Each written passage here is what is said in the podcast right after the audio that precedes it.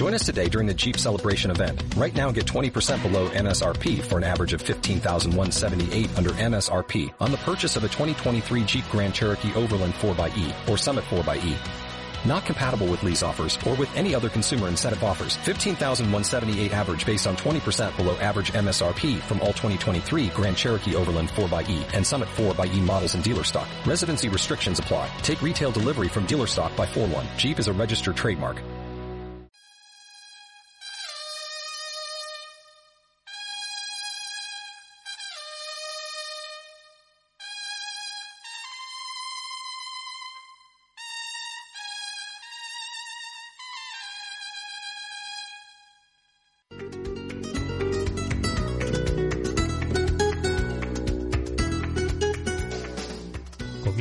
Clarines y Timbales, tu podcast taurino.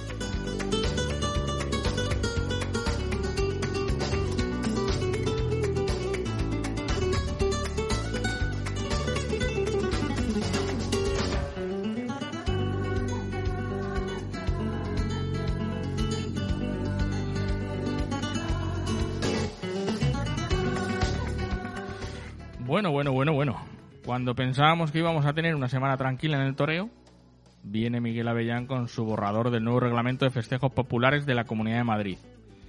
Y es que creo que peor no se puede hacer.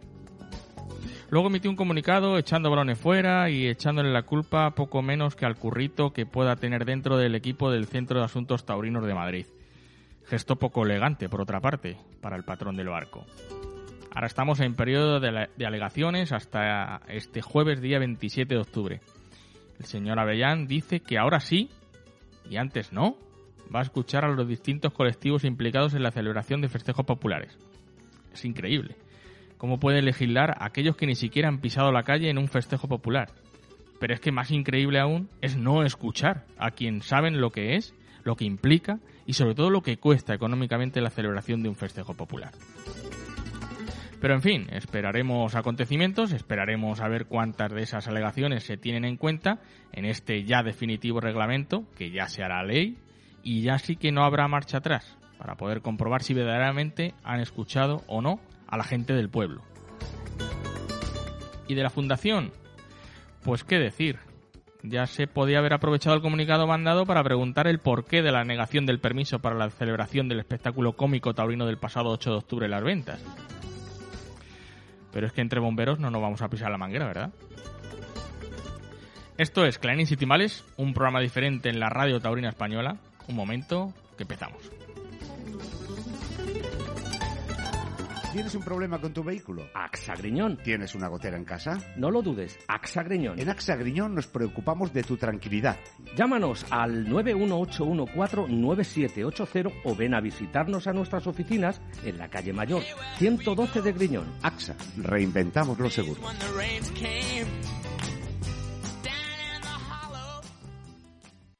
Siento que si tú no estás aquí, se acaba el tiempo, no podremos discutir.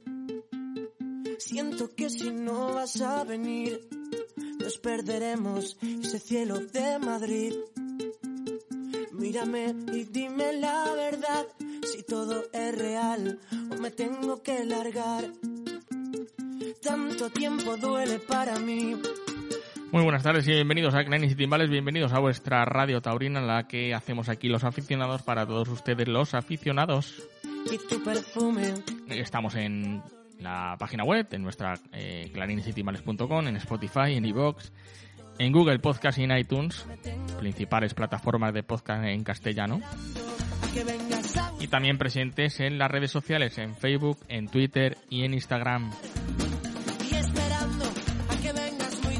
Nuestra forma de contacto, ya sea vía email, en ese correo electrónico, radioclarinesytimbales radioclarinesytimbales@gmail.com y en el teléfono de la radio 611 063 238 611 063 238. Perdonadnos si somos pesados, pero nos gustaría que nos enviarais notas de audio de WhatsApp diciéndonos desde dónde nos escuchan. Y.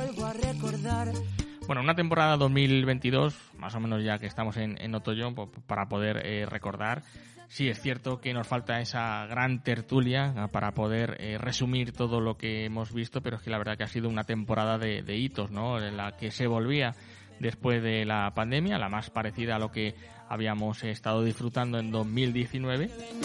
Y ha sido pues eh, momentos muy muy eh, estelares como ese toro de Victoria en el Río que saltó ese domingo de Ramos en Madrid, esas faenas de Roca Rey en Bilbao, eh, las faenas en Madrid y Sevilla de Morante de la Puebla, la irrupción de toreros jóvenes, Ángel Telle, Francisco de Manuel, Tomás Rufo,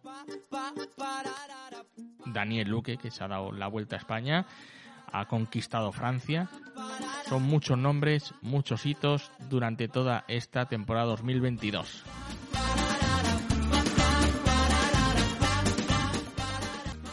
Y otro de los momentos de la temporada, de esta temporada 2022, pues también han sido los profesionales que a final de, temporada pues han tenido eh, su retirada profesional. Uno de ellos, hoy le tenemos en el programa de esta semana, en el espacio de la entrevista, como es eh, José Antonio Carretero. José Antonio Carretero, buenas tardes.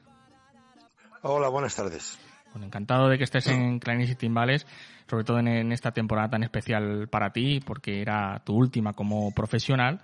Y bueno, este pasado fin de semana, eh, precisamente, te han realizado un homenaje y qué mejor que hacerlo en, eh, en el ruedo, ¿no? ¿Verdad?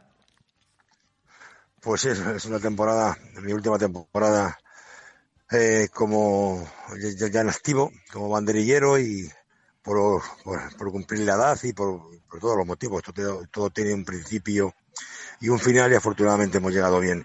Y claro, y luego este fin de semana, el día 23, hay Oscar Castellanos en la Alcázar de San Juan, al lado de mi pueblo de Padrillejos, pues junto con los compañeros han hecho un festival con picadores, eh, homenaje, homenaje a mí por mi retirada después de 40 años de los ruedos, como me retirado como banderillero y bueno, ha estado muy bien, muy bonito y muy motivo.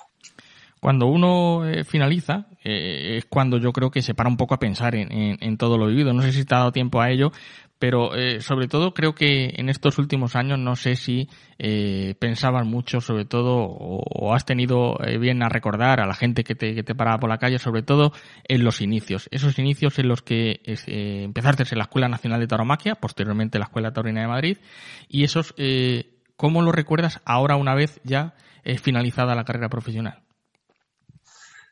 nunca los he olvidado nunca los olvidé porque como he comentado otra vez con, con mis compañeros de, de infancia, para mí son los momentos más, de los, de los momentos más bonitos o, o más bonitos de, de mi vida cuando he querido ser torero, he intentado ser torero. Los sueños. Eh, por la inocencia, por la, así, por los sueños, por, por la, no sé, por, por la inocencia. Y bueno, son esos tres, cuatro años en la escuela, cinco años, desde los once años hasta los dieciséis, pues no los olvidaré ni, y, nunca los he olvidado nunca los he olvidado porque los comento muchas veces. Sin esa, sin esa escuela, yo nunca había, nunca habría sido torero o intentar ser torero. Luego, afortunadamente, lo he conseguido y, bueno, y contento de, de poderlo recordar y, y, siempre lo recordaré. Que te echaste el, el Macuto de Madridejos y te viniste a Madrid solo.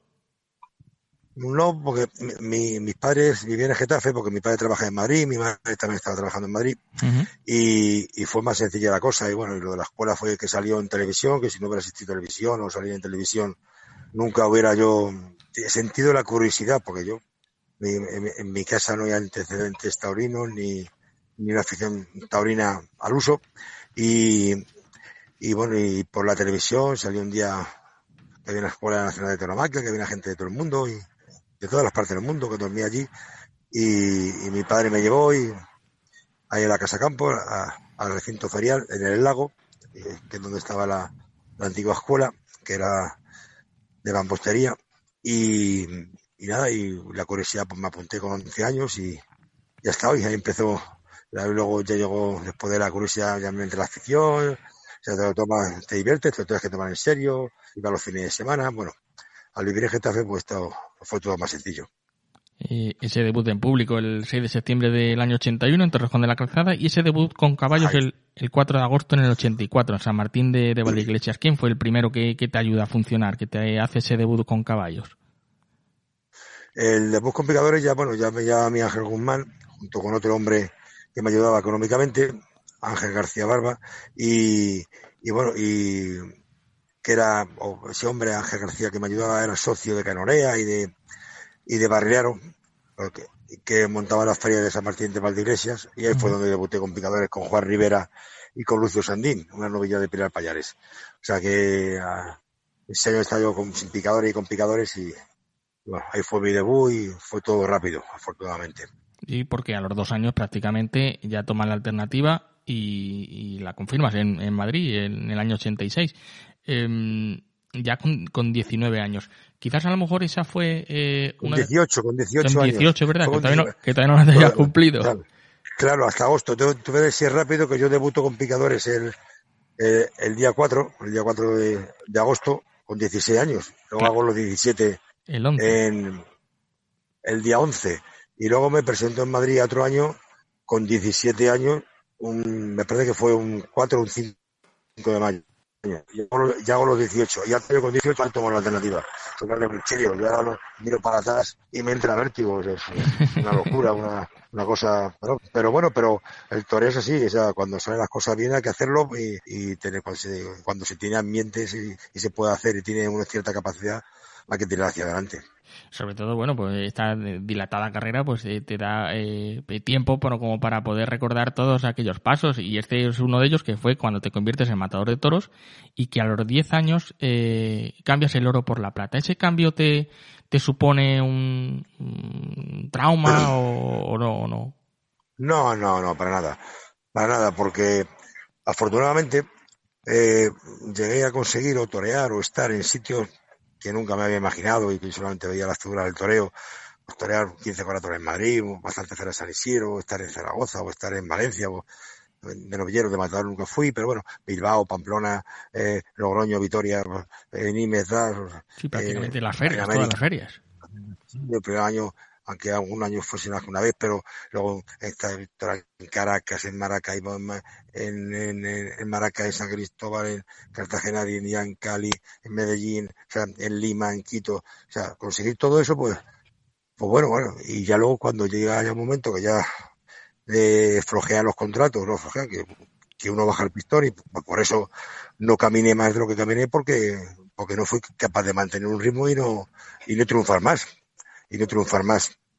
Y, y y decía hacerme ya banderillero en el año, me quito en el 95, después de 10 temporadas, y, pero, pero para nada, feliz de poderlo hacer porque ya no daba más de sí y llegué hasta donde llegué. O sea, siendo consciente que yo no era capaz de hacer lo que hacían otros y como otros a lo mejor no era capaz de hacer lo que hacía yo, pero bueno, pero lo hice convencido, totalmente convencido y sabiendo lo que hacía joven y era capaz de decisiones en, en esos momentos, claro. He leído alguna entrevista tuya en la que dices que, bueno, cuando cambias el, el oro por la plata, eh, en el, las banderillas no te supone, eh, digamos, eh, mucha dificultad, porque ya banderillabas de, de matador de toros siempre. Y, sí. lo, y lo que sí que verdaderamente pules es, es la lidia, es la brega. Dices que el toreo es pensar, entender y manejar las reacciones del animal y sobre todo estar bien colocado. Ahora que se, que se habla de que el encaste Domecq es parecido, si no igual, ¿es igual lidiar un toro de García Grande que uno de Juan Pedro o uno de Victoria del Río? No, no, no. O sea, son, son, son encastes que, que vienen del mismo tronco que todo Juan Pedro y Jandilla, pero, pero no tiene nada que ver. O sea, cada selección hacen un comportamiento a la semejanza que ellos creen más oportuna y, y, soy, y son diferentes. Y luego, siempre con lo que tú has dicho antes, hay que saber lidiar, manejar y estar con unas bases y luego pues depende de lo que te haga el toro y, y como sea, pues, y, pues se va manejando sobre la marcha y depende de las plazas, depende de varios factores, pero bueno, siempre con unas bases, unas directrices y esperando a ver qué, qué puede pasar en cada momento, porque esto no es una cosa no son que matemáticas. no son matemáticas y como en el, en el, no sé, en la, en la Fórmula 1 que si llueve pones los neumáticos pones de, ruedas de, agua y aquí seguro. no, aquí no aquí no aquí tú no sabes el toro te hace una cosa y pero bueno Pe- pero, que pero se llegan el a- lidiar lidiar de- después de, de todos los años de experiencia, se llega a intentar a entender antes de las reacciones de los toros poder conocerlas. lo que te hace la, la, la experiencia, los años y, y, lo bonito de esta profesión, y por eso es tan difícil y tan bonita, porque no hay ningún día igual, ningún día parecido, aunque sea las mismas ganaderías uh -huh. y, o las mismas plazas.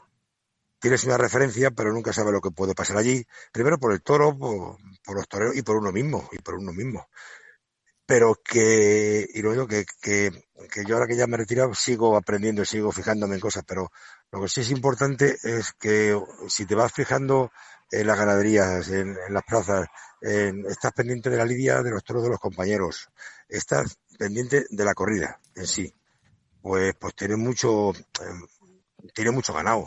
Y, y luego, eh, a, a, base también de errores y de tropezar, pues vas aprendiendo. ¿entiendes? Y, pero que, pero hay que, lo que estar es pendiente, fijarse y procurar intuir, procurar intuir. Y muchas veces sale, teniendo cierta capacidad, cierto valor para hacerlo, claro. Volviendo a las banderillas, hay un punto de inflexión en esa tarde del 2 de mayo de 1996, esa encerrona de, de Joselito en, Madrid, a ese manso de Cortijo Oliva. Eh, yo supongo que te habrán preguntado mil veces por, por ese, por ese toro, pero yo veo el vídeo y le sigo viendo y yo, y yo eh, te veo eh, no tranquilo porque había que meterse, pero, pero sí que manejabas eh, la situación. No, sí, tú ten en cuenta que cuando ocurre eso, eh, yo me había quitado el año anterior de matador, o sea, fue todo continuado y, y pero me quité torando corría toro, banderillando y corría toro fuerte y dura, o sea, la Plaza de Madrid la conozco, uh -huh. o sea, no, no me pilló, o sea, el, el, escenario no me, no me sorprendió ni me sorprende. Y, y luego el toro era malo, complicado, pues bueno, pues procurar, procurar banderillarlo, hacer, hacer algo y, y, y procurar ahí que lo difícil era poner el primer par de banderillas, a ver cómo se manejaba aquello, no se sabía lo que iba a pasar, pero no me dominé la situación y bueno, salió la cosa bien. Y lo que sí es verdad que fue en mi carrera fue, fue el empujón grande y un punto de inflexión para tirar hacia adelante, aunque luego hay que mantenerlo y lidiar y estar, pero ese día fue lo que hice como lo hice. Y con el toro que era, pero todo gracias a que era Joselito, figura del toreo, el triunfo que tuvo y una, tarde para recordar. Y siempre, pues si recuerda, con el triunfo de Joselito, pues se recuerda lo mío. Si no hubiera pasado más desapercibido. Ha sido con las principales figuras de, de, del toreo, eh, en esta tarde, fíjate, con, con José Miguel Arroyo Joselito. Y, sin embargo, igual, leyendo en declaraciones eh, tuyas, dices que te quitas importancia porque eh, en todos estos años solo has eh, querido ser un buen profesional, sin más, y que podías haber sido mejor. ¿Cómo se puede ser mejor eh, estando en la cima del toreo, estando en todas las ferias? ¿Qué es lo que te ha quedado por hacer? Más, más que mejor, a lo mejor no me expliqué bien o, o no sé, o sea, más que mejor que lo he podido hacer, lo he podido hacer mejor, ah. no ser mejor. O sea, todo lo que se ha hecho siempre se puede superar y se puede hacer mejor, ¿entiendes? ¿Entiendes? Porque toda la vida se puede estudiar más, se puede entrenar más, se puede conseguir más, siempre con esfuerzo y sacrificio, pero que no me quejo de las cosas, pero siempre miro hacia atrás y, veo que he podido mejorar en esto, que he podido hacer esto mejor, he podido eh, superar esto. Siempre se puede hacer algo mejor y yo no, y, yo no me quejo de la carrera que he tenido que, que posiblemente sea difícil de superar, pero eh, pero que pero siempre hay algo esto lo podía haber hecho mejor ahora a todo, a, todo lo pasado podía haber banderilla así o haber lidiado así o haber hecho esto ¿entiendes? y pero siempre se puede, no sé si se puede hacer mejor, pero se puede mejorar. Todo podemos mejorar en algún ámbito de la vida. Todo.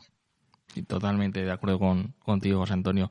He, he, visto una fotografía muy bonita de, de este festival en, en, Alcázar de San Juan, este pasado fin de semana, sí. en el que brindas el toro al doctor Evia, al doctor Crespo y al doctor Masegosa. Esos son los, los ángeles sí, de la guardia, ¿no? De, de, la guarda para los toreros.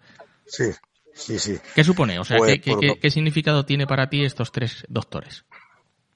Pues supone mucho, fíjate, mira, eh, el padre Crespo Antonio, muy amigo, muy amigo, eh, desde la infancia. Con Enrique los hijos nos conocemos hace, pues, tengo ya pues, 40 años. Y su cuñado, Eduardo Evia, que está casado con su hermana, con su hermana Paloma. Uh -huh. y, y, a Pascual le conozco, o sea, le, le conozco mu también mucho, pero menos que ellos por, por, porque es de Albacete, yo he estado en Madrid por cosas. Y, pero y vendí el toro a los tres. Y luego, es curioso también, porque ahí está Enrique Crespo, un día me preguntó en una cornada y, en el cuello y se graba como un cochino, luego afortunadamente no fue, afortunadamente no, no fue la yugular ni la, ni, ni, la carótida. Luego me contó que era la, la vena lengual, que se sangra mucho, un chorro de sangre, bueno, si no estaría muerto ahora mismo. Claro, y él, su padre ese día no pudo ir, se fue a otro sitio. Esto me lo ha contado él hace un par de años o tres, o sea, que nunca me la ha querido contar. Claro, y cuando iba yo sangrando allí, que me estaba muriendo, claro, pensando que era eso, y claro, y dice, yo, ¿qué hago ahora?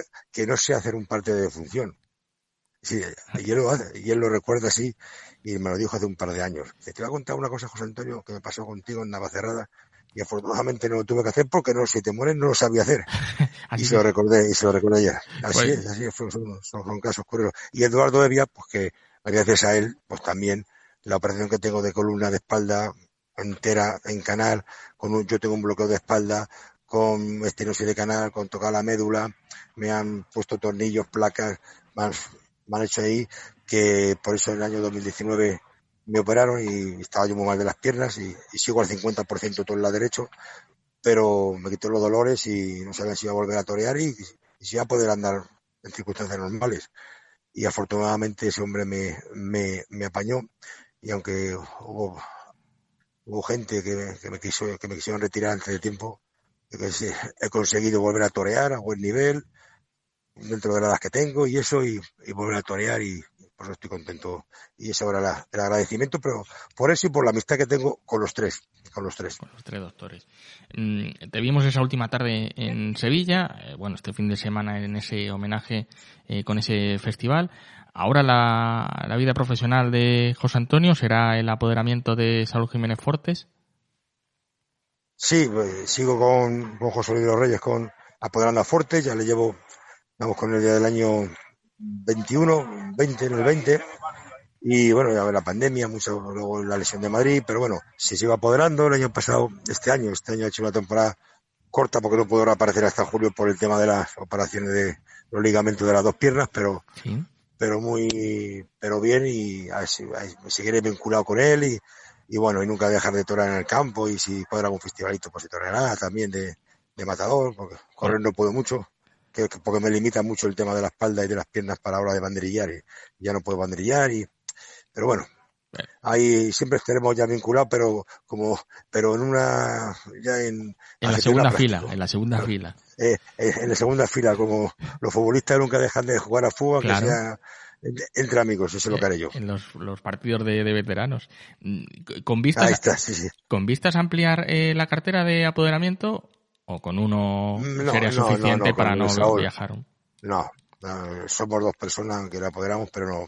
Está esto muy complicado, muy difícil. Tiene que ser otro torero que, que sea compatible y que sea más sencillo, pero es complicado luchar y pedir y que para uno, y bueno, y dedicación absoluta a Saúl. Si cuadra algo, yo no me.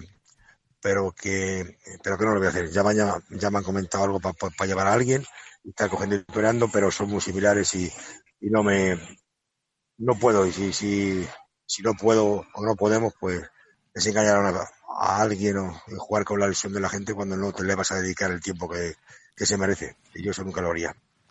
Para terminar, José Antonio, yo, yo sé que es difícil porque son casi 40 años en, en la profesión, pero a mí me gustaría que nos dijeras eh, eh con, con, qué momento te quedas, eh, ya le digo que, han sido varios, pero quizás el más emotivo que a ti eh, tú te, se te venga a la cabeza y digas, em, yo quise ser torero por esto, yo, yo he tenido este, he logrado alcanzar esta meta y con eso es lo que, lo que me quedo de estos 40 años de profesión. Yo, yo fotografía, eh, diría a varios puntos. Primero, cuando tomo la alternativa, uh -huh. ya para ir la alternativa un día, San Isidro, televisado con dos figuras, eh, eh, y bueno, cuando tomo la alternativa, triunfo mío de Cali, del año 88, 89, 89 verdad que fue, triunfo mío de Cali, por, por, por no, es, un triunfo importantísimo. Eh, luego, independientemente de las dos salidas a hombro de Madrid de Novillero, que me hace tomar la alternativa, de, claro, eso tampoco lo puedo obviar. Y después de Banderillero son dos momentos claves. El día de, las banderillas negras al toro cara estrecha de Cortijo Oliva el día de Joselito, ese día clave, que fue donde empezó mi carrera recién hecho banderillero, ya bueno, unos meses, y después mi despedida en Sevilla con Rufo, televisada, el día que Morante pudo cortar un rabo. O sea, eh, yo creo que son, empecé y terminé en sitios grandísimos, una repercusión grandísima y, y eso es clave, eso son, son los momentos eh, eh, especiales de mi vida, ¿eh? Empezar bien y terminar bien. Y terminar en la Es importante. Sí, sí. José Antonio Carretero, muchísimas gracias por haber estado en el programa de, esta semana y bueno, pues te deseamos toda la suerte ahora en este, en los despachos con Jiménez Fortes, ya digamos a, a, un, a un tiempo ya más, más, eh, más completo y bueno, y en la vida personal de, de igual manera, toda la suerte del mundo. Muchas gracias a vosotros y lo que necesitéis. Y quisiera también aprovechar para agradecer a toda la gente que, que me ha ayudado, que me ha apoyado, la que ha confiado en mí, la que no ha confiado y también porque me han hecho apretarme y crecer y que entre todos, si yo he llegado al final es porque todos me han empujado y me han llevado. Muchas gracias a todos. Dicho queda. Muchas gracias, José Antonio. Buenas Venga, hasta luego. Muchas gracias.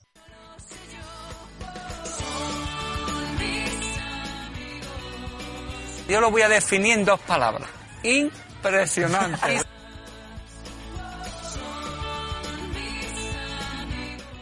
Buenas tardes, señores de Clarines y Timbales. Bueno, yo os escucho desde Galapagar. Buenas tardes, Clariners. Aquí tenéis un fiel seguidor desde Cuenca. Os mando un abrazo enorme. Collejón de Olivenza se sale. Un abrazo. Buenas tardes a todos.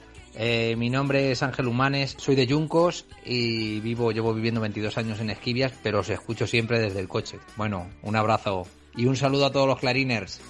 Un saludo para todo el equipo. Soy Eugenio Manzano y os hablo desde Fuenlabrada.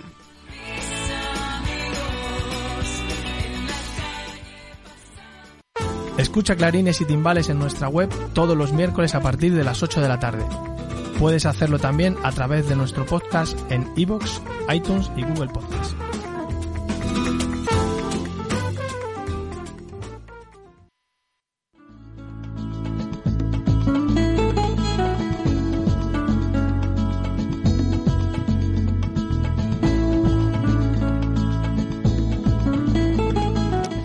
Entramos ya en tiempo de tertulia y saludamos a Rubén Sánchez. Rubén, buenas tardes. Buenas tardes Diego, buenas tardes a todos nuestros seguidores. Para nuestra tertulia de hoy vamos a tratar sobre, a raíz de la polémica que se ha desatado con las declaraciones de uno de los presidentes de la Plaza de Toros de Zaragoza, denunciando presiones por parte de la empresa, la autoridad que finalmente llegan a tener, pese a ser, en definitiva, los que tienen toda la decisión vinculante de qué reses se aprueban, qué reses se rechazan, qué festejo se puede desarrollar y qué festejo no, en función de que pueda faltar algún requisito, ¿no? La verdad que, bueno, en este sentido todo el mundo habla de la valentía, ¿no? De este presidente de poder sacar esto a la luz, si bien es cierto que podía a lo mejor puestos a, a ser valiente haber suspendido no alguno de los festejos y dar un golpe encima de la mesa aunque bueno la verdad que tampoco podemos echar eh, toda la responsabilidad o cargar todo el peso en uno que por lo menos ha tenido a bien denunciarlo, ¿no? Que probablemente la inmensa mayoría, no conformes con tragar, también se callan, ¿no? Por lo tanto, bueno, pues quería poner sobre nuestra mesa de debate hasta qué punto veis que, tienen autoridad, cómo veis esto de, que los presidentes en algunas plazas eh, sean aficionados y no tengan estatus eh, de agente de la autoridad para poder ejercer con mayor eh, firmeza bueno, pues el rigor en sus, en sus decisiones frente a que, bueno, por otro lado lo positivo, ¿no? De que, de que sean aficionados. ¿Qué creéis? ¿Cuál creéis que puede ser el punto de equilibrio para que, bueno, pues verdaderamente pueda ejercer esa, esa delegación de la autoridad con mando? Pues abrimos ya la mesa de debate y lo hacemos invitando a Josué Moreno. Josué, buenas tardes. Buenas tardes, Diego. Y a Fernando Sánchez. Fernando, buenas tardes. Hola, buenas tardes. Bueno, pues eh, todo surge a raíz de esas declaraciones del presidente de la Plaza de Toros de Zaragoza en el periódico de, de Aragón, en el que desgrana todas las vivencias que ha tenido en cada una de las tardes que, que tuvo que presidir eh, en esta plaza de, de, primera, con todas las presiones, tanto de la empresa como de los eh, profesionales, a la hora de poder eh, seleccionar y elegir los toros que se iban a lidiar en, en cada una de, de, las tardes. valentía por parte del presidente en decir, en realizar estas declaraciones, pero como dice Rubén, pues quizás a lo mejor eh, hubiera ido un, poso, un paso más adelante y si él eh, pues tenía bien de que le estaban eh, presionando y, coartando de, de, su trabajo pues poder haber rechazado todo lo, la corrida de la que él no pues no, no, no se sentía del todo eh, contento ¿no? de, de, poder lidiarse en, en Zaragoza. Pero también surge como dice Rubén esa duda de si el presidente es la máxima autoridad del festejo. Vosotros cómo lo veis pues bueno pues fíjate en el caso de que el presidente hubiera echado, digamos, esa, esa fuerza para adelante y haber dicho rechazamos la corrida, las declaraciones de toreros, apoderados, empresarios, criticando, o sea, eh, el aficionado a lo mejor no sabe qué está pasando, el presidente que se cree. También hay, que ponerse la situación, ¿eh? es una cosa difícil, delicada. Ha tenido mucha valentía diciéndolo porque puede tener ahora muchas presiones y oye, el, el, el, estar ahí presente y tener que rechazar una corrida de toros sin poder celebrarse la corrida de toros, porque a mí me han comentado también que ha habido apoderados que presionaron, que si no quitaban a sus toreros de la corrida, si no se aprobaba. Eh, o sea, es difícil, es difícil ponerse en esa piel y, decir, bueno, vamos a dejar a Zaragoza una tarde sin toros o dos tardes sin toros.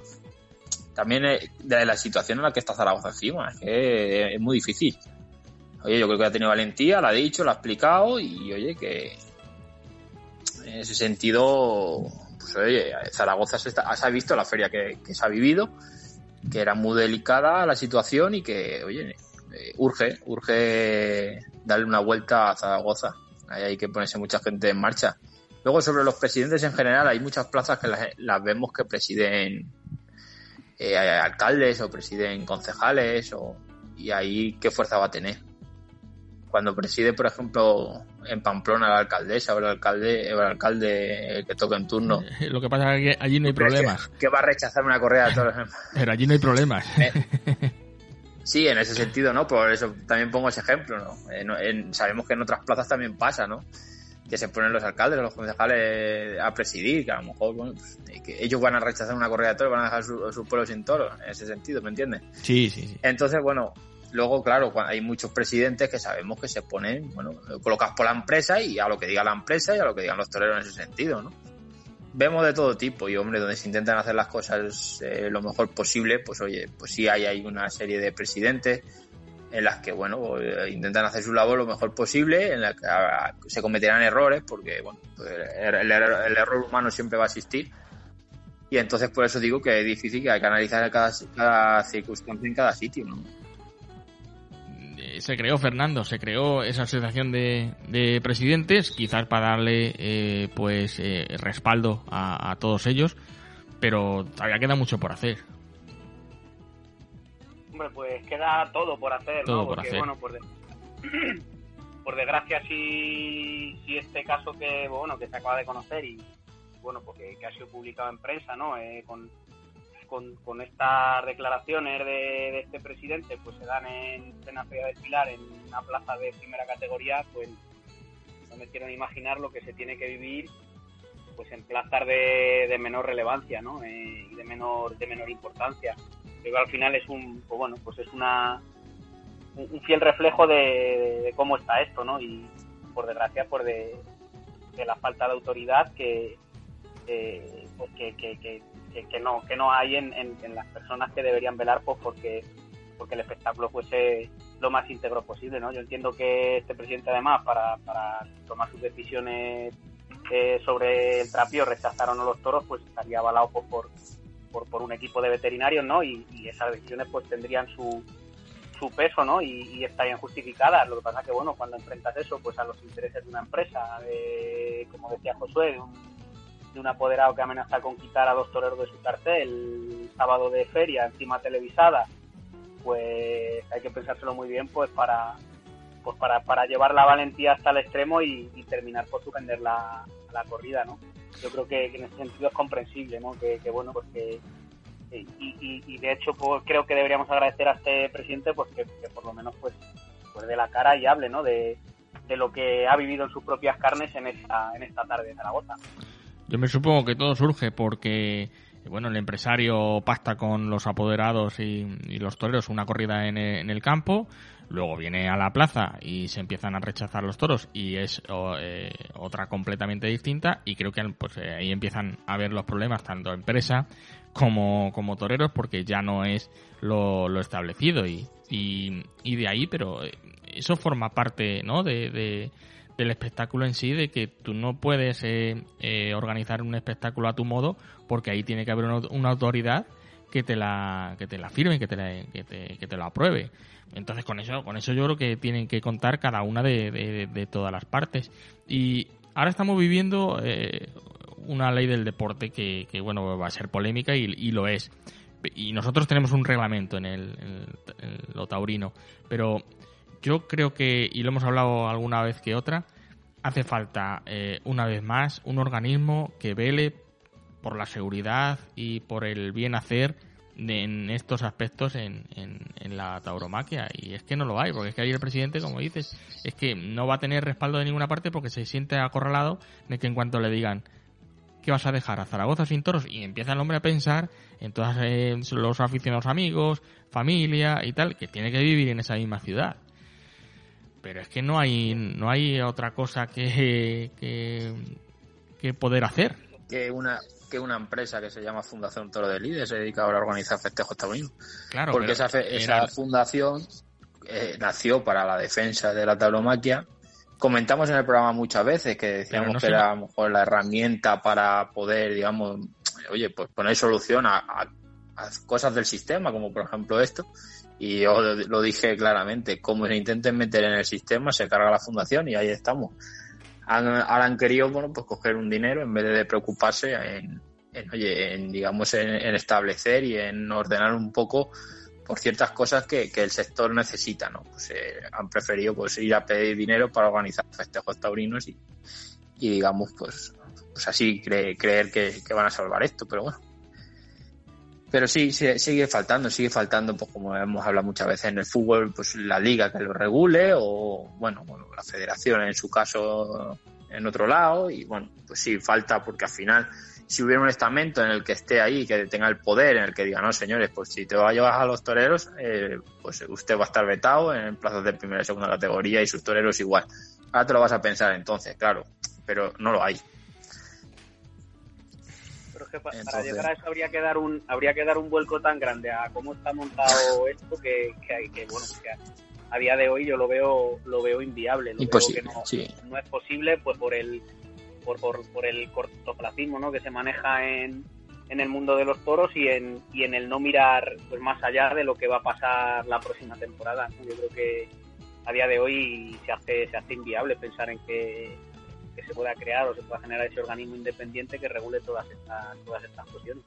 No, no, sí, yo también he tirado la toalla. Y, recordando las palabras que dijo el ministro Corcuera en, en, el Círculo Taurino Campo y Plaza en Yuncos, que le costó sangre, sudor y lágrimas sacar esa, ese reglamento del 92 con esa modificación del 96 y muchos enfados y, todo lo que le conllevó, yo creo que no hay nadie ahora, ni siquiera en el gobierno, pero ni siquiera, como dice Josué, de la fundación que apriete a, los, a las instituciones para poder modificar todo este, eh, toda esta estructura para poder eh, realizar un organismo parecido al deporte, pues prácticamente en la nada, prácticamente es el sálvese quien pueda y, bueno, pues suceden estas cosas que cuando te lo hacen en tu ciudad, pues eh, te hacen tu fastidio, como es Zaragoza, pero que puede pasar en, cualquier otro sitio.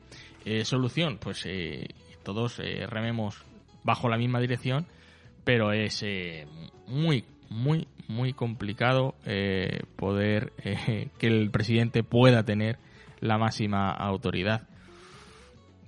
Pero bueno, Ahí, ahí vamos. sí, digamos que la tiene. La tiene, pero no la ejerce. Las presiones, las presiones no le, no le permiten poder ejercer de ella. Porque sabemos todo el mundo porque oye, que tienen muchas presiones ahí cuando los sorteos o cuando los reconocimientos, que, que lo ha dicho el hombre, lo, ha explicado en, el diario, pues, lo que ha sucedido durante la Feria del Pilar, y no pierde de Zaragoza, pierde la tauromaquia. Pierde la tauromaquia porque se han visto toros, oye, y, digamos de una presentación indigna para Zaragoza, y no solamente en trapío, sino en, presentaciones, digamos, en la cornamenta, en los sospechosos de los pitones. Es que, es que ya es una cosa que, que, ya no solamente, digamos, en pueblos, se hacen plazas de primera categoría y eso no se puede permitir ya. Llegamos a un punto en el que, que ya lo damos como por hecho. Y entonces eso no se puede permitir. Luego, por otro lado, si, y además, pues bueno, si, si todos estos entresijos llegaran al aficionado y realmente el aficionado al, ir a presenciar la corrida o antes de la corrida, pues, pues es conocedor de que el presidente pues eh, había rechazado este toro, este toro, este toro, pero que finalmente van a salir, bueno, que, al final el presidente es el que debería echarlos para atrás, ¿no? Pero eh, si, si la gente tuviese conocimiento de todas estas cosas, pues posiblemente mucha gente pues decidiría a lo mejor no acudir. Creo que este verano hubo otro ejemplo, ¿no? No sé si en Linares también con, con una, creo que recordar una corrida de Miura donde los veterinarios rechazan una serie de toros y además, pues bueno, emiten un informe que se hace público y, y luego esos toros por la tarde pues saltan al ruedo, ¿no? Eh, claro, lo único, el veterinario él hace su informe como de que, diciendo que esos toros no son actos, pero el presidente es el que tiene la última palabra. Si el presidente los aprueba, pueden entrar para adelante. Pero que en este caso, Josué, pues, pues eh, ese presidente pues ha ido en el sentido contrario a lo que está eh, eh, pues un poco denunciando el de Zaragoza, ¿no? Por eso decía lo de remar en la misma dirección, ¿no? veterinarios, presidentes y toreros y, empresarios, acatar todo lo que... Por eso, por eso digo que no sé, no conozco que no conozco el caso de Linares, digamos, el presidente quién era, pero por eso digo que en muchos sitios pues son alcaldes, concejales o son gente llegada a la empresa que las pone de presidente. Lo que y claro, el veterinario te dice que no es apto, pero le dice la empresa, no, no, tú firma ahí que eso va para adelante. Eh, lo, que salió, lo que salió a la luz es que el Linares eh, estaba eh, contratado una corrida de Miura y al rechazar esos toros ya no había más y había que soltar la corrida de Miura. Pero, al final, pues bueno, si, si, todo supuestamente hay un equipo de profesionales que, son los que tienen que dictaminar si una corrida tiene el tráfico suficiente para una plaza de la categoría de Linares claro. y hay una serie de toros que en el reconocimiento son rechazados, pues coño, mal ejemplo damos si luego después de haber un informe rechazando esos toros, pues se aceptan y esos toros saltan por la tarde al ruedo, ¿no? que partiendo de ahí yo creo que, que bueno, porque está todo, dicho. De cómo, cómo funciona esto. Pero sí es bueno conocerlo todo, como dice Fernando, aunque es, es, bueno conocerlo antes, pero también es bueno conocerlo después y que haya contenido y que haya tertulia y que haya debate, porque en el mundo del toro, como todo eh, está tan oscuro, nadie dice nada, pues eh, esto no, no, no se sabe y ahora, bueno, pues... Eh, eh, chapó por ese presidente, le aplaudimos por habernos eh, informado de todo lo que ocurrió en Zaragoza y también pues a todos aquellos profesionales que perjudiquen al aficionado, pues espero que también eh, utilicen la prensa como para poder nosotros eh, conocerlo y así poder tener un juicio de valor de cada uno de los actuantes que, que en ese caso estuvieron, empresa también, y así poder conocer a, a, cada uno de los intervinientes en esta fiesta, que hay muchas personas que no conocemos, eh, que realizan muchos actos en, eh, perjudicando al aficionado al que paga la entrada y, no, y no lo conocemos. No conocemos. Así que eh, felicitaciones por ese empresario. Teníamos que tener a un, a un presidente, a un delegado gubernativo en alguna, en alguna tertulia para conocer todos esos entresijos igual. En esta ya nos quedamos eh, sin tiempo. Agradecer a Josué y a Fernando que hayan estado en ella y hayan debatido sobre, sobre este tema. Gracias a los dos. Un placer. Hasta la próxima. Grupo Baldi, 20 años de experiencia dedicados a la obra hidráulica y civil, con estudio propio de arquitectura para tus proyectos.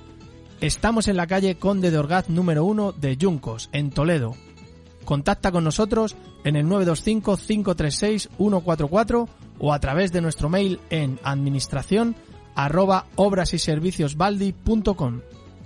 Y ahora también tu material para la construcción, electricidad, pintura y alquiler de todo tipo de maquinaria lo encontrarás en Ferretería Lepanto, en la Avenida de la Sagra número 92 de Numancia de la Sagra, en Toledo. Tu ferretería en la Sagra se llama Ferretería Lepanto. El grupo de empresas Baldi te ha ofrecido la tertulia.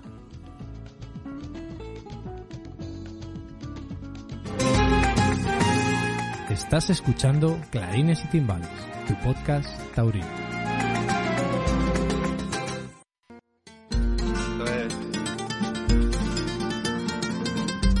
Bueno ya, panes.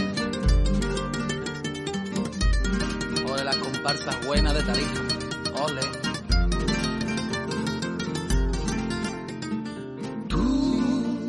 Mi otra parte que esperaba, lo que siento aquí en mi alma, siento en mi sentir. Tú que endulzas la palabra y cuando te callas, el silencio sabe a ti. Hoy creo que he sido un poco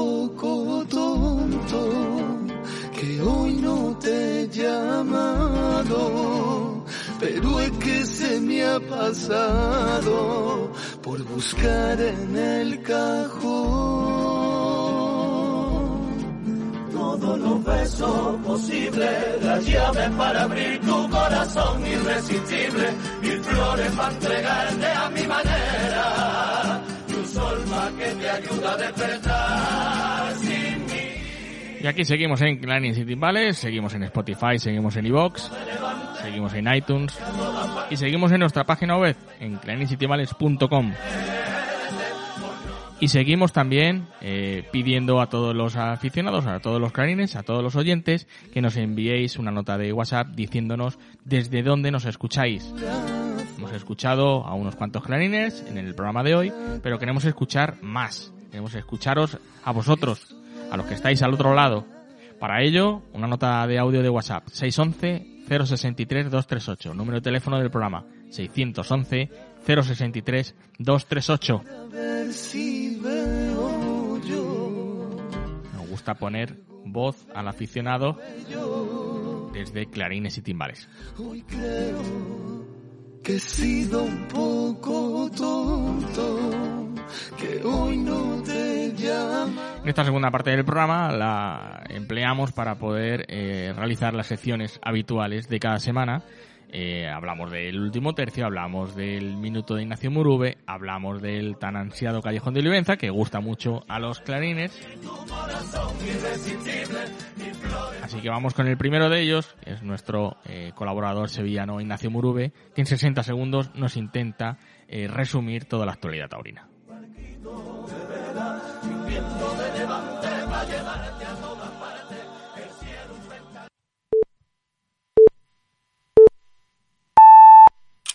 Si tenemos a bien hablar de paciencia en esto del toro, debemos saber que es la palabra que tiende a sus dos extremos y a ningún punto medio.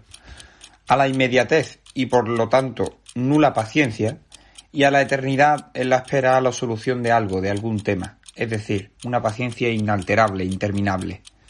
En el caso de Marco Pérez, que ya traté la semana pasada, e incluso en uno algo más mascado y visto como el de Manuel Román, se tiene el primer tipo de paciencia, ¿Qué, figurón va a ser Marco? ¿Cómo torea Manuel Román? Mejor que tres cuartos del escalafón.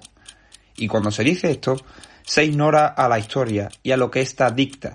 Se ignora al tipo de animal que se tiene delante y se ignora una cantidad de factores incontables que hacen falta para llegar arriba. Son dos talentos puros, dos perlas a las que hay que sacarles el brillo a modo de madurar y crecer. Y eso solo lo da el tiempo y la dureza de un camino que pronto experimentarán.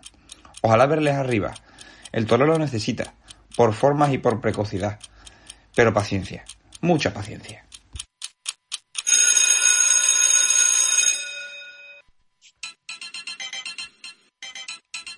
El callejón de Olivenza. Voy a ser tu bizcochito, pero tengo todo lo que tiene delito.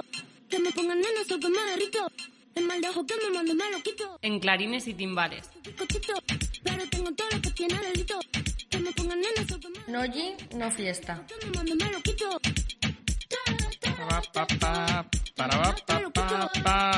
Samuel Morenito Dalía, buenas tardes.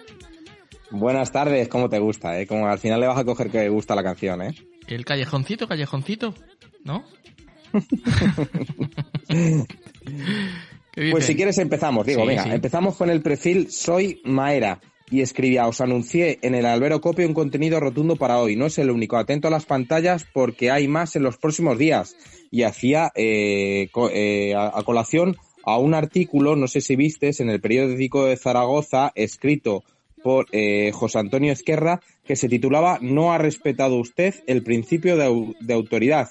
Y es, bueno, es, un, artículo, un artículo que escribe el presidente de la Plaza de Toros de Zaragoza eh, en referente a los hechos que acontecieron en esta pasada Feria del Pilar. Y escribía lo siguiente, decir de estas que en referencia a las reses que se le dieron el día 15, esa corrida de José Vázquez, decía, tres no llegaron al peso reglamentario, otras tenían como mucha claridad un trapío más que insuficiente y otra presentaba unas astas deshonrosas para ser lidiadas en Zaragoza, si bien esta al parecer era para usted su principal objetivo. Pero lo que ustedes insistían en dar por útil era a todas las luces indecorosa y hubo que sobreponerse incluso a las amenazas de dicho apoderado de abandonar con sus toreros si no se satisfacía sus peticiones. Y así denuncia eh, algunas de las eh, cosas que, a- que acontecieron en esos corrales de la Plaza de Toros de Zaragoza, donde, bueno, ya sabemos, ¿no? El taurineo y los trapicheos que, que, que no vemos, ¿no? Y no percibimos desde el tendido, pero que este presidente ha tenido valor de denunciar. No, no- no ha podido ser, eh, pero me gustaría que hubieras estado en, en la tertulia que hemos hablado de, de este tema y es que la verdad que es, es eh, no, no, el, el sistema taurino no- nos ha parado y nos ha eh, eh, parado a pensar de todo lo que conlleva que un presidente haga estas declaraciones. Ujú. Y claro, él hacía referencia a esa corrida del sábado día 15 y preguntaba, eh, preguntaban en el, el tuit tendido, eh, Llavera ZGZ, ¿qué, qué, qué corrida se le dio el día 15? ¿Qué apoderado amenazaba a los presidentes? A lo que contestaba José Antonio. La de José Vázquez y ese apoderado era Curro Vázquez, cuidan- cuidando a sus toreros Cayetano y Ginés Marín. Despreciable. A lo que contestaba Alfonso Ibarra, llegó a mis oídos, pero desde el entorno de Ginés me desmintieron rotundamente. Ya no sé a quién creer. Y bueno, bueno, ya sabemos, ahora ya, ahora toca a quien, ¿no? A quien San Pedro se la dio, ¿no? ¿Cómo es eso? A quien Dios se la dio, San Pedro se la bendiga, ¿o cómo es? Y lo que hemos hablado es eso. eh, está bien que salgan todos estos tipos de contenidos en la prensa y ahora lo que tiene que hacer la prensa es ir a, a entrevistar a Curro Vázquez, a ver si es cierto. si Claro, no eso cierto. es. Pero bueno, eso es lo que Ese es el problema, que luego cuando entrevistan a Curro Vázquez no hay ningún periodista valiente, ¿no? Que, que, que, que le haga esta pregunta, ¿no? Que, que es lo que pasó en los corrales de, del día 15 en Zaragoza, ¿no? Claro, claro. Pero es que ya tenía que estar esa entrevista ya. Y hablando de corrales, de empresarios y demás, eh, leíamos esta semana la noticia en referencia a Simón Casas, Pedro Eces y Tamayo, junto al propio Simón Casas, han comprado. Ah, no, perdón. Primero te quería hacer referencia al otro tuit, al de, al de la noticia que salió de, de Simón en Mundo Toro. Simón Casas y Pedro Aces se convierten en socios para impulsar la taromaquia. Y es que Simón Casas y el senador y líder sindicalista mexicano, Pedro Eces, han hecho público un acuerdo por el cual se, se han convertido en socios con el objetivo de lograr sinergias que ayuden al toreo. Eh, bueno, al principio quedaba bonito, ¿no? Otro, Eh, otro socio para Simón Casas, en este caso, un, alguien desde el otro lado del charco, este empresario mexicano. Pero poco después, día, un- día después o así, leíamos la noticia de Rosario Pérez que escribía Pedro Eces y Tamayo, junto al propio Simán, han comprado el 35% de las opciones de Antonio Catalán. Cas- Casas es socio mayoritario con el 72%, según explica el propio empresario. Y que, no lío, ¿no? Vaya, vaya entramado Yo es que yo- empresario. Yo, me hice un lío y se lo pregunté a la propia eh, Rosario. Yo ya no sé de quién es Plaza 1, porque es que ya no ya sé de quién es Simón. Si Antonio Catalán le compró una parte a Simón. Ahora, esa parte se la compra Pedro Eces eh, y también entra donde Simón. Pero Simón es socio mayoritario. Es, es un lío, ¿eh? Falcon Crest eso, ¿eh? Sí, pero bueno, Catalán ya parece que no tiene a lo mejor intereses, ¿no? Claro, y por eso se... y quizás salga se y el hueco pues eh, se quita de ahí y el hueco bueno que entre algún empresario eh, mexicano a ver si podemos hacer no Claro, pero Ah, eso- podemos hacer un, un socio al otro lado del charco pues bueno para intentar para intentar. Ha cambiado de socio financiero. Eso es. Y esta semana se ha hablado mucho del festejo popular. Hoy miércoles eh, se está produciendo una manifestación en, en Madrid eh, en referente a los borradores que han aparecido sobre el, el nuevo eh, reglamento que va a sacar la Comunidad de Madrid para regular el festejo popular. Y, eh, escribía Miguel Avellán. Debido a los múltiples comentarios acontecidos en, en las últimas horas, el desconcierto y el malestar provocado tra- tras la publicación del borrador sobre festejos populares, queremos matizar diferentes aspectos eh, a través de la siguiente nota emitida por el Centro de Asuntos Taurinos.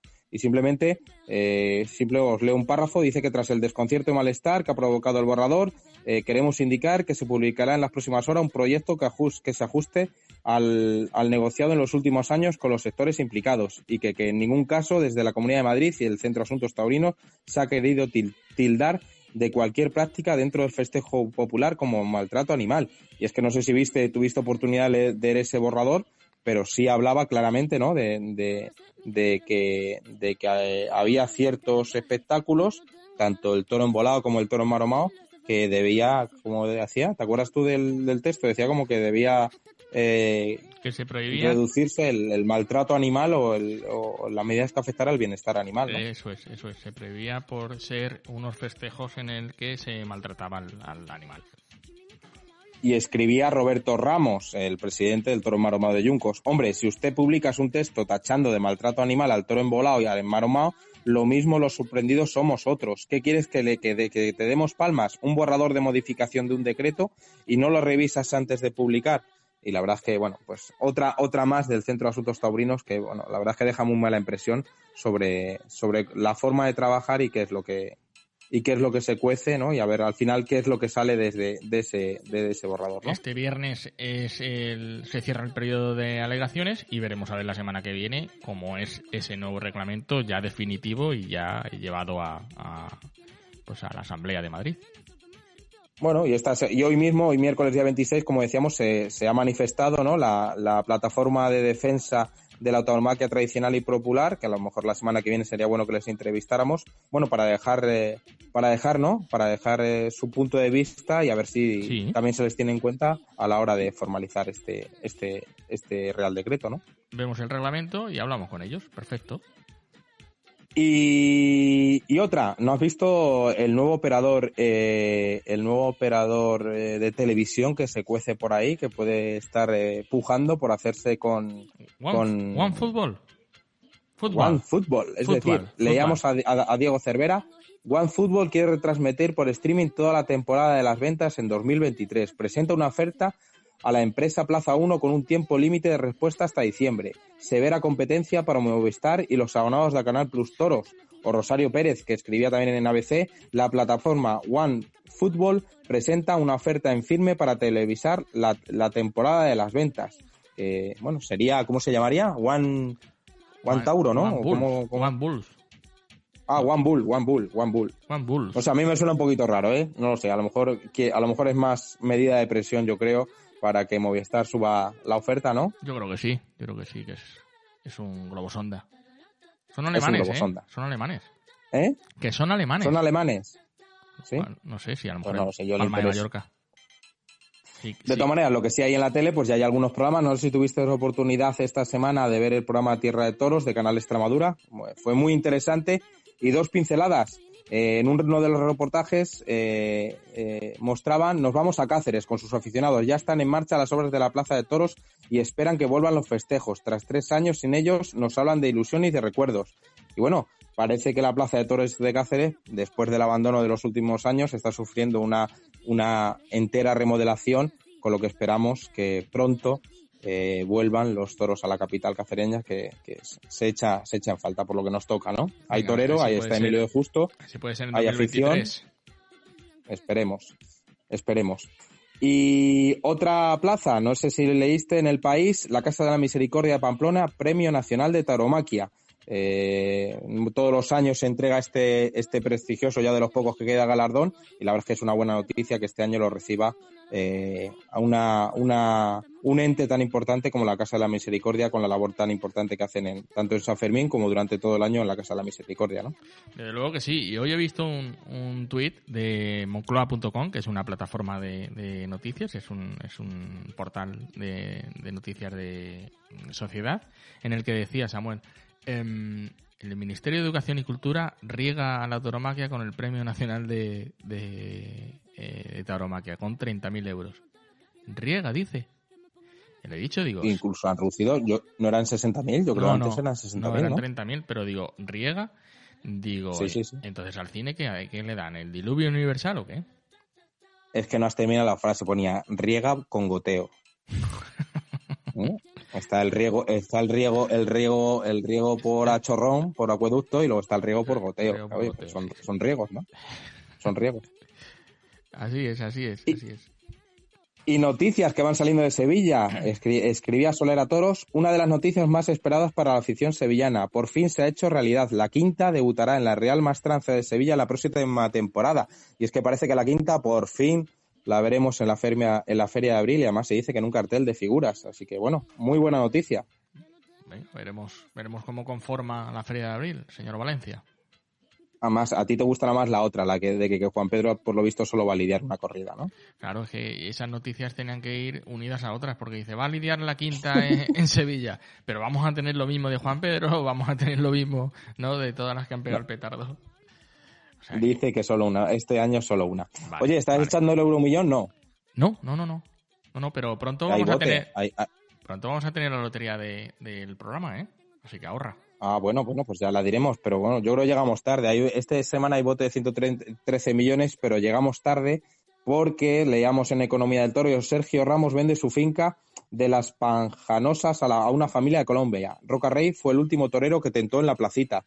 Y Así que, Vaya, cachi, ha pillado se nos ha escapado. sin se nos ha escapado la finca de Sergio Ramos. Y esta semana, Diego, tenemos de nuevo Tauro Sálvame.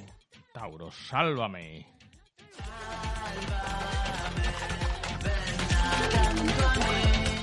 ¿Qué tenemos por ahí? Pues otra vez hablamos de eh, Palomita Cuevas. ¿Tú recuerdas que la, hace dos semanas definíamos si éramos Team eh, Anita Soria o Team Paloma? Tú, tú creo que eras Team Anita, ¿no? Tina, Anita, sí, sí. Sí. Yo, en cambio, en este, eh, en este caso soy Team Paloma.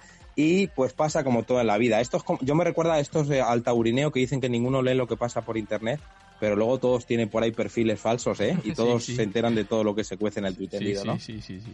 Totalmente, Pues, totalmente. Palo- pues Paloma Cuevas, por lo visto, tenía un perfil falso también en eh, Instagram, desde el que cotillaba y metió la gomba. A veces se cuela y en vez de escribir con el perfil falso se te escapa y escribes con tu cuenta eh, personal y verdadera. Era en un debate que estaban teniendo Mercedes Villalor y JD Mitchell sobre sobre si Paloma debía dar explicaciones porque en teoría Luis Miguel le había entregado un anillo de compromiso eh, pidiéndole casarse con él eh, a Paloma Cuevas y estaban debatiendo sobre si Paloma debía dar eh, explicaciones o no. Y escribía Paloma Cuevas desde su cuenta personal, pensando que era la falsa, ponía, pero qué explicación si su exmarido lleva años con, la, con una cría.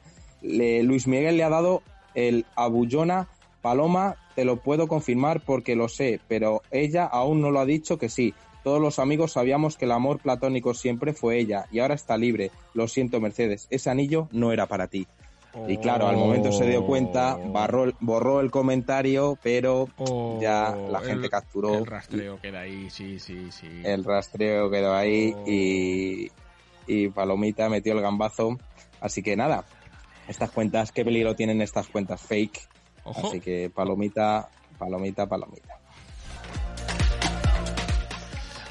Tauro, sálvame.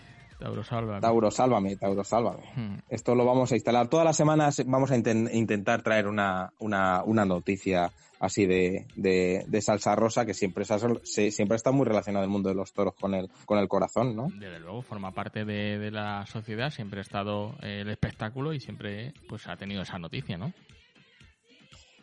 Así que bueno, la semana que viene hablaremos más de ello. Sí, no tenemos ninguna noticia bomba ni exclusiva. Para la semana Ah, que viene. ¿quieres, quieres? ¿Quieres la noticia bomba? Si quieres, Venga, la no, dejamos para la semana que viene. Y así dejamos a los oyentes. Venga, dale, que yo, la- yo te la suelto, yo te la suelto. Venga, pues entonces damos la exclusiva. Exclusivo. Así dicen en el chiringuito, ¿no? ¿No dicen así en el chiringuito? Dicen exclusiva. Pues me, Ahí lo tienes, ahí lo tienes. me cuentan que el torero Cayetano y la modelo Eva González parece que se han dado un tiempo. Están viviendo en casas separadas y, y no tiene buena pinta. ¿eh? No tiene buena pinta, así que otra modelo que queda, que queda libre, Diego. Pero eso ya salió, ¿no? En las noticias. ¿Eso te hayas sabido? Sí, sí, yo, yo que Va. sigo mucho. Sí, sí, sí. Sí, era el No cotilleo, pero ya es oficial. Ya Ah. están viviendo en casas separadas. Eh, a, a Eva se la ha visto triste, eh, deambulando por las calles. Eh, y bueno, veremos a ver, esperemos que triunfe y que vuela el amor. Yo confío, yo confío en que, en que Cayetano reconquiste a, a Eva. Hasta aquí Callejón de Olivenza, Samuel Novoa, Morenito Dalía, muchas gracias. A vosotros, un abrazo.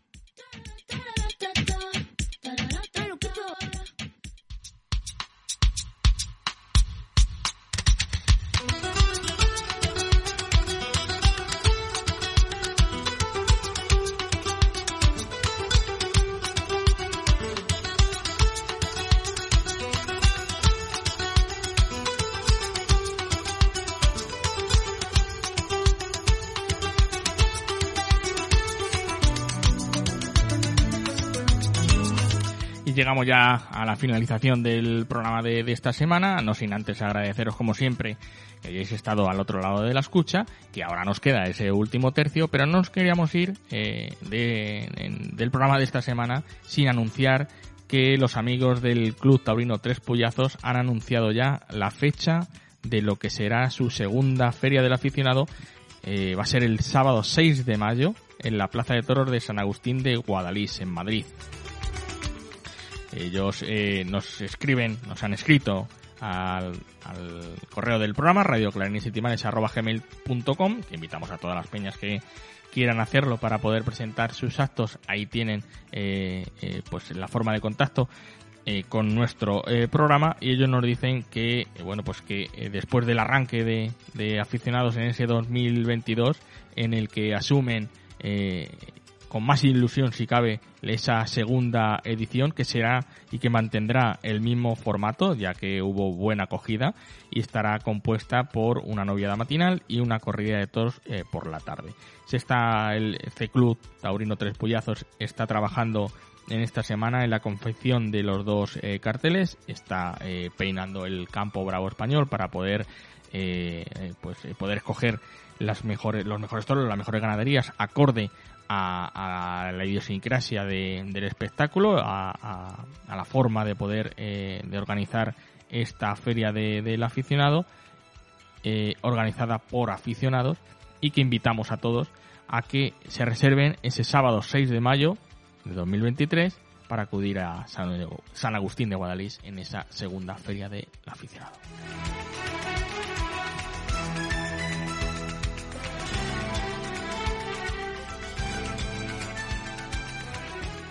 Nos vamos a ir con el, con el último tercio y vamos a recordar, eh, hemos entrevistado a José Antonio eh, Carretero, hemos hablado de ese punto de inflexión que tuvo lugar en su carrera profesional, como fue ese par de banderillas al Toro Manso de Cortijo Oliva, ese 2 de mayo de 1996, y en la pasada, eh, la pasada corrida de la Hispanidad en Madrid, eh, los compañeros del Toril, de Onda Madrid, pues radiaron la corrida a través de, las ondas de Telemadrid Radio, lo que, lo que estaban viendo, lo que estaban sucediendo, ¿no?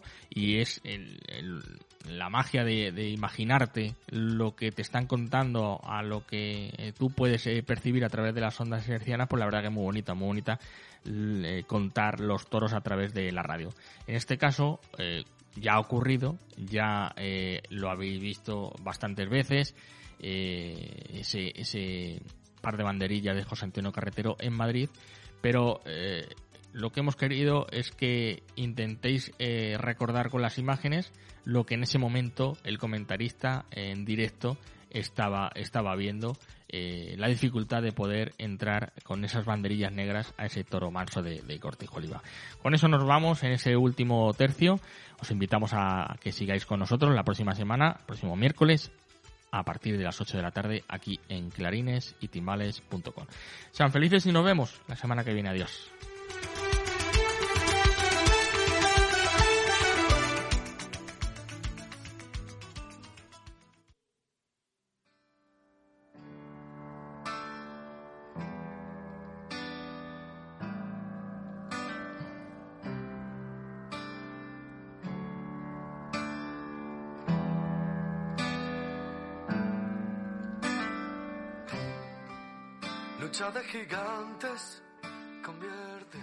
Perdamos en ningún momento la atención. Yo recuerdo un toro al que Julio Robles le cortó dos orejas aquí en las ventas, que Antoñete le hizo un clite proverbial, que fue condenado a banderillas negras también.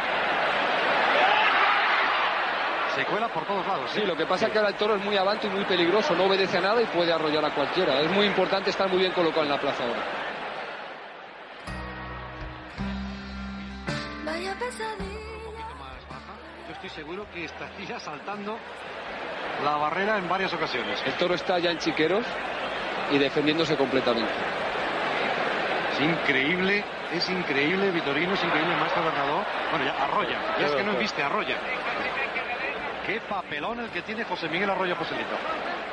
Va a dar la medida del lidiador que es también, ¿eh? Sí, Porque es un torero poderoso. Es un toro para... Deja de engañar, no quieras ocultar que has pasado sin tropezar. No. redonda para él en las dos facetas. Como, como gran torero lo hemos visto y ahora pienso va a ser un toro, un toro para lidiar y, que- y, y para matar. Ahí está Juan Cubero. Hay que elogiarle porque Ahí no, está Juan Cubero, excelente peón de brega. no siendo su toro, está poniendo orden al desconcierto que este toro ha creado en el ruedo. Chapó por Juan Cubero. Sí, sí. Y además fíjate, es el único que se ha ido por los dos pitones y para afuera él. Y en estos casos, maestro, hay veces, había veces que lo ideal es poner los palos al sesgo. Pero claro, Sí. lo hace. Bien, bien, José Antonio. Bien, José Antonio Carretero. ¿Qué par acaba de dejar este hombre con esa máxima dificultad, maestro, Sí, sí, de lo que son las banderillas negras? Estamos viviendo una plaza de tarde las completa, histórica. Atención a ese par. Madre mía, madre mía, cómo este público está reconociendo el valor y la entrega de los hombres, no de plata, de pasamanería negra. Pero qué dificultad la de poner este par y cómo lo ha hecho José Antonio. Sacando el par de abajo arriba, asomándose al balcón, con banderillas negras, con banderillas negras.